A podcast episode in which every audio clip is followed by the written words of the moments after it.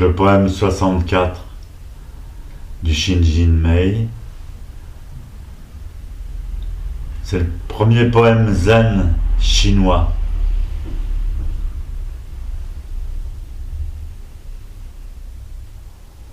Après Bodhidharma, il y a eu Eka.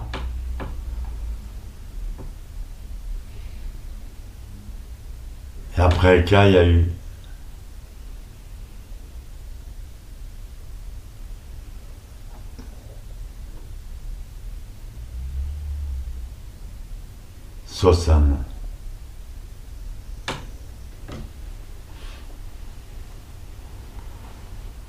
Pour reprendre l'explication sur le, les yeux en zazen, Sosan dit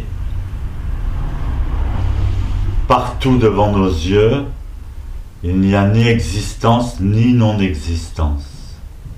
C'est-à-dire on perçoit les choses dans, leur état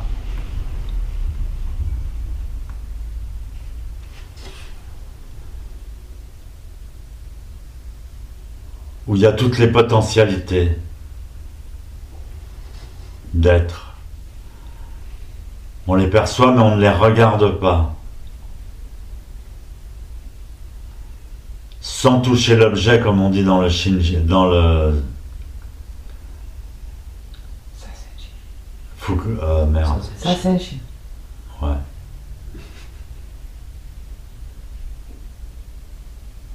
Dans le Zazen Shin.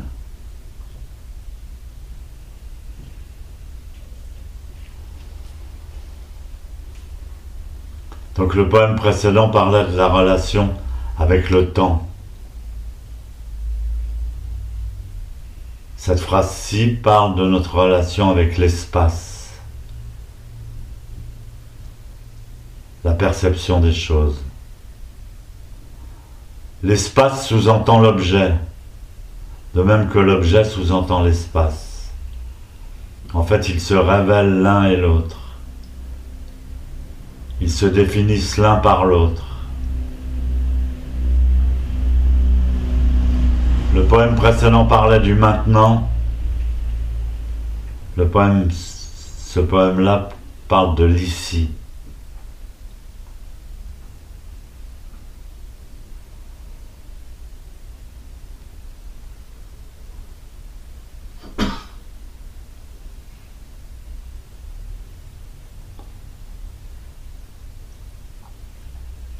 Maître dit Shimaru dit dans ses commentaires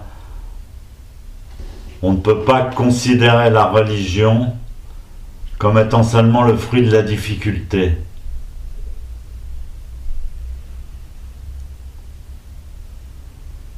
Pas besoin d'être un martyr pour pratiquer la, religion.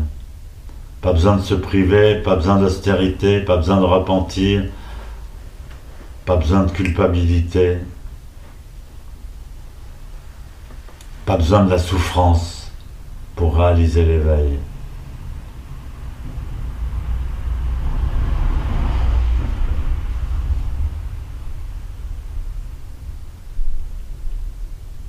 Que sont les difficultés, la souffrance, la joie?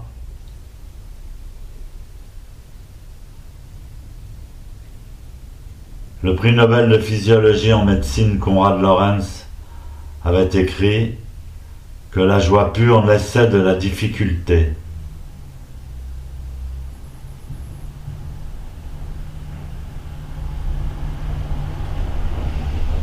Mais dans le zen, la joie est différente. Elle ne naît pas d'un phénomène contraire, comme la blague qui dit, il y a un type qui se donne des coups de marteau sur la tête et il dit, qu'est-ce que tu fais?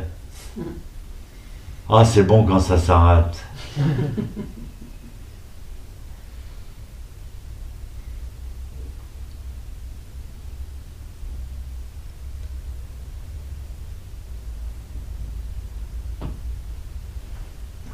Ou alors celui qui est tendu avec un couteau dans le ventre. Il y a quelqu'un qui vient le secourir, qui lui dit Ça fait mal Il dit Oui, oui quand je ris.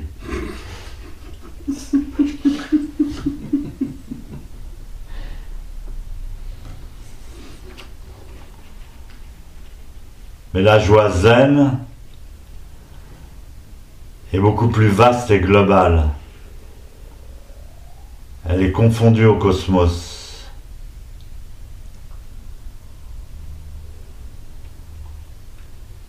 Dans le zen, on dit que le Bouddha est semblable à un morceau de glace dans les flammes. Très vite, il disparaît, se confond aux flammes. Cette réponse semble être une contradiction.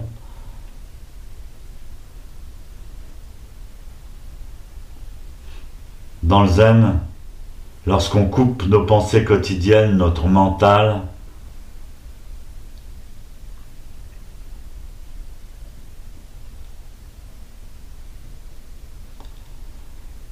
compréhension ou le ressenti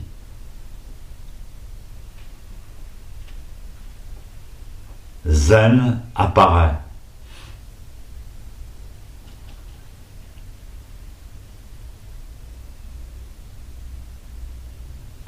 Donc pendant Zazen, on n'essaie pas de développer un, état de bonheur euh, spécial.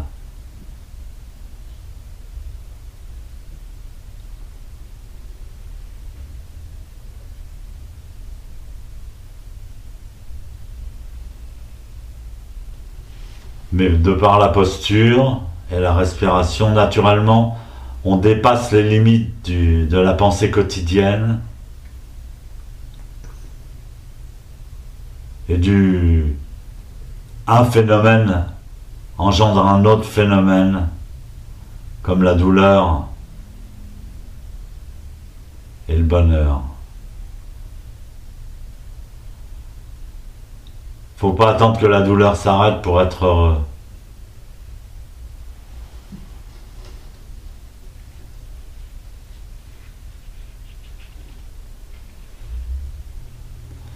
Quand la pensée quotidienne disparaît, alors on peut sentir que la nature du cosmos, la nature de toute chose, est bonheur tranquille, harmonie, complémentarité, condition normale, disait Sensei, condition normale de bonheur.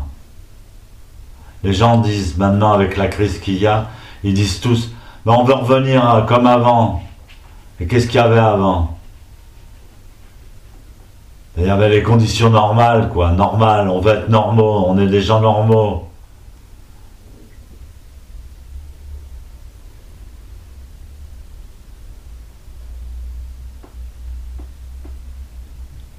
Quand j'étais jeune, j'étais déçu par le fait que ça ne s'épargne de conditions normales. J'avais pas envie de conditions normales, je voulais une condition spéciale. Une condition zen.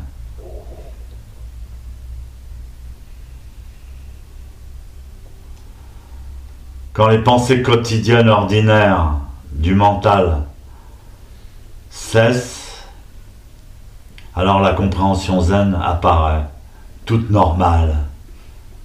Tout ce qu'il y a de plus beau et de plus normal.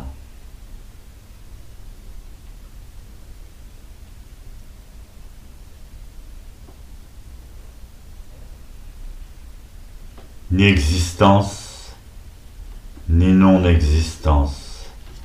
Et c'est ce qu'on doit voir les yeux ouverts en zazen. Sans regarder, on perçoit les choses dans leur vide, dans leur vacuité, ni existence ni non-existence. La glace dans la flamme signifie cela.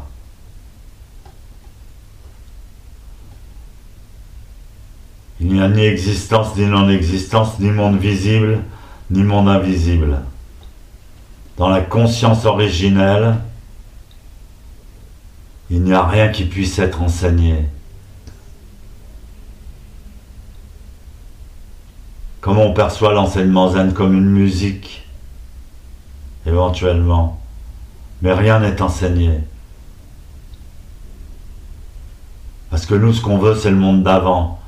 Le monde où on était normaux. Les conditions normales. Paisibles.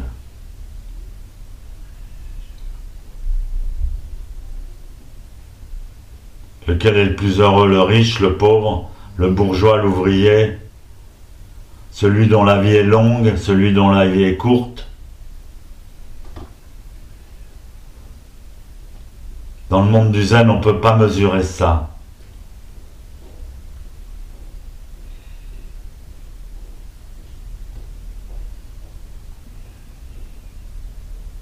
Dans l'histoire du zen, la plupart des maîtres étaient des hommes incorrigibles, impossibles, absurdes,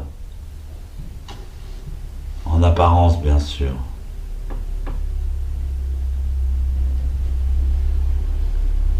Donc Sensei dit, on doit voir le cosmos dans sa totalité, dans son entièreté.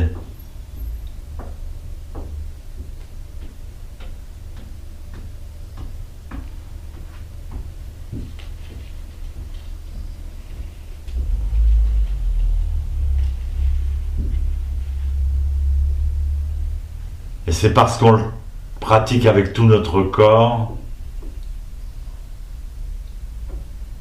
que nous pouvons le pratiquer avec l'esprit. Parce que l'esprit, c'est normal. C'est comme avant, c'est le, temps comme avant, où on avait un corps normal.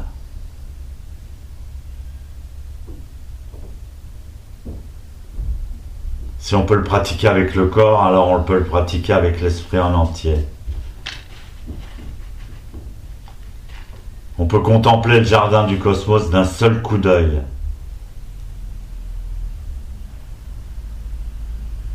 Même si nos yeux ne peuvent en voir qu'une partie.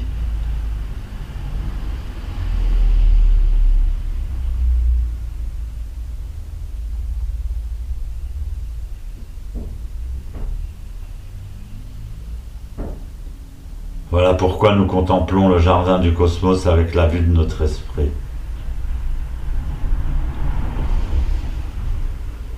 Penser. Nous pouvons penser le cosmos tout entier.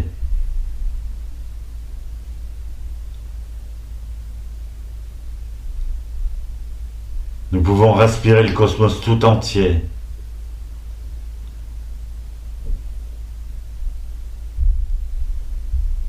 Un seul souffle. En un seul son, nous pouvons entendre le cosmos tout entier.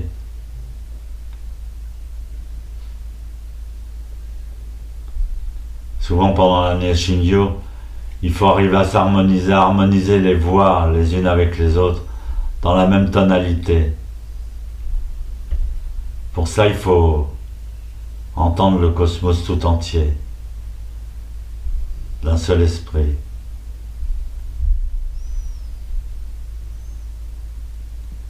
On peut goûter le cosmos tout entier d'un seul goût.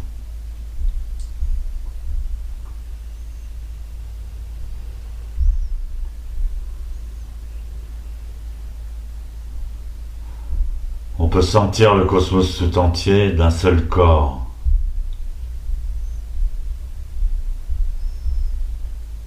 Le dans sa totalité.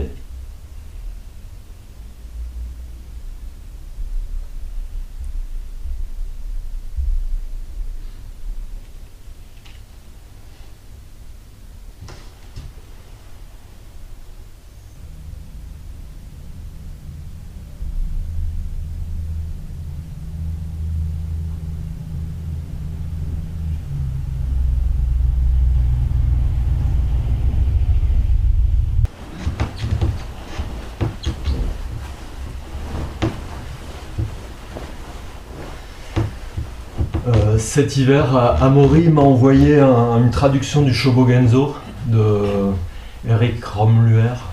Ah ah, c'est une vingtaine de chapitres du, Shobogenzo. Alors bon, euh, moi je lis ça un peu comme euh, de la poésie ou voilà, il y a des trucs obscurs, il y a des trucs qui me parlent, je sais pas trop. Donc euh, ma question c'est avec quel esprit je dois lire ça? Et de façon plus générale, euh, de quel, euh, comment euh, étudier les textes des anciens maîtres et voilà. moi je, connais quelques-unes des traductions d'Éric Romeloir, puisque c'est un copain, et il est, assez, il est assez doué, mais il est traduit à partir de l'anglais à, travers de, à partir de Nishijima. Et donc la référence c'est Nishijima euh, qui a édité ce livre en anglais. Il y a une traduction française, enfin il y a plusieurs traductions françaises. Ben, dans le temps, euh, à l'époque de, enfin à l'époque post-Dogen, puisque c'est lui qui a écrit ça, euh, il a voulu faire un condensé de toute la sagesse indienne et chinoise qui l'avait précédé. Et il a fait un magnifique boulot, quoi. C'est un chef-d'œuvre. Et culturellement, c'est important pour le Japon. Et donc, euh, mais c'est un peu prise de tête. Et il disait, Sensei, qu'au Japon, c'était, il fallait avoir une permission spéciale, euh, avoir le shio, avoir euh, une autorisation spéciale pour pouvoir aller dans certains endroits certaines bibliothèques où on pouvait voir le Shobogenzo. Et là, euh, on le dépliait, on le lisait, c'était vraiment. Il y avait tout un, truc qui, qui tellement émotif que, en fait, on recevait toujours quelque chose, même d'inconscient. Donc, si on l'attaque euh, intellectuellement, euh, c'est hum, très difficile voire même un peu chiant. Euh. mais Eric euh, Romeluer a fait une très bonne traduction parce que c'est un disciple de Maître Deshimaru et, et, un disciple de Nishijima aussi. Donc on peut en tirer quelque chose. il y a des chapitres plus faciles que d'autres. Voilà. Merci.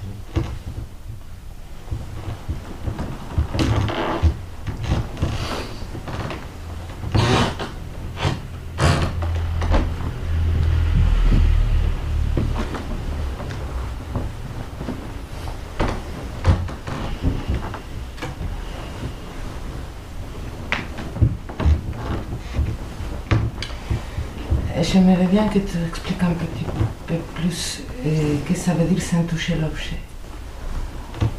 Ben, sans toucher l'objet, euh, à mon sens, hein, parce que chacun explique ce qu'il ressent, c'est pendant Zazen, euh, c'est le regard pendant Zazen, et même dans la vie quotidienne, je, je, me souviens que mon sensei il était japonais, alors déjà il avait des yeux un peu spéciaux, mais je me souviens que quand on le regardait dans les yeux, euh, parfois, il avait l'air d'être loin, loin, loin, loin, loin, loin, loin.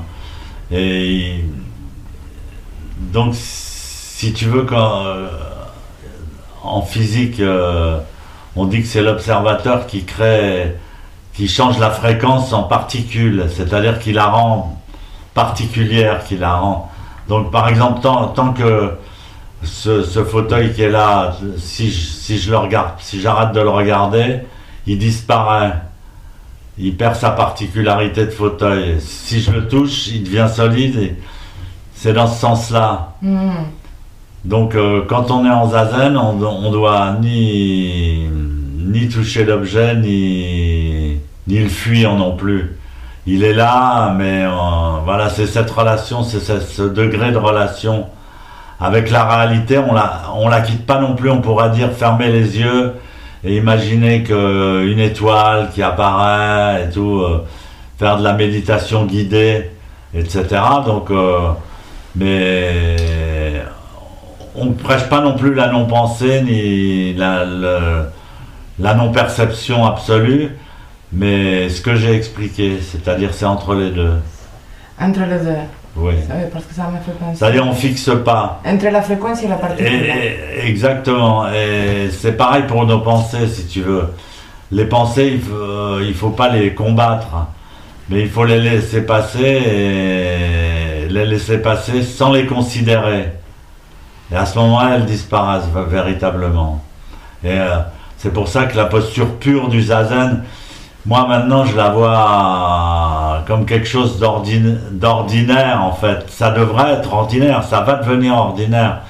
quand Sensei il est venu en France, les gens comprenaient pas du tout le zen, le zazen. Il a dû tout, leur apprendre, tout le, les caresser dans le sens du poil, euh, leur, parler de la religion chrétienne, faire des comparaisons, des similitudes avec la religion chrétienne, avec Jésus, etc., pour les rassurer, etc.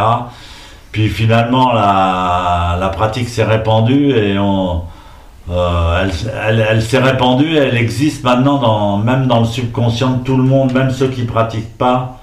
Dans le subconscient, il y a, ça qui est né. Donc il a fait son boulot, Maître Deshimaru, de transmettre le zen à l'humanité. Et donc, euh, voilà, je sais pas quelle est la conclusion. de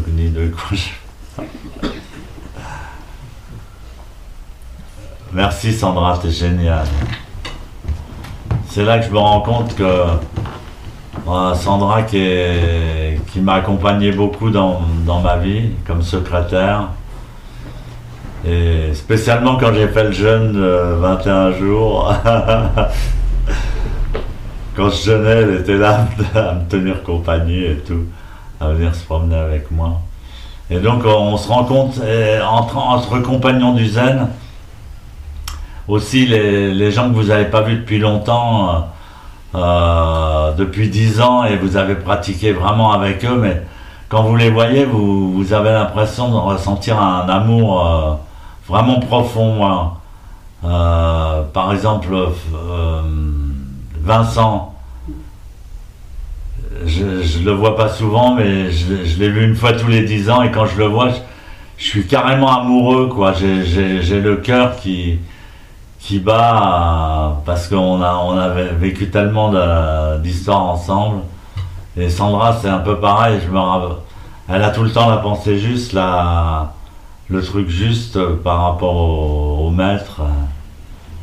Et alors quand je vois ça, ça me fait super, euh, ça me fait ressentir beaucoup de bonheur. Voilà. Alors à qui le tour?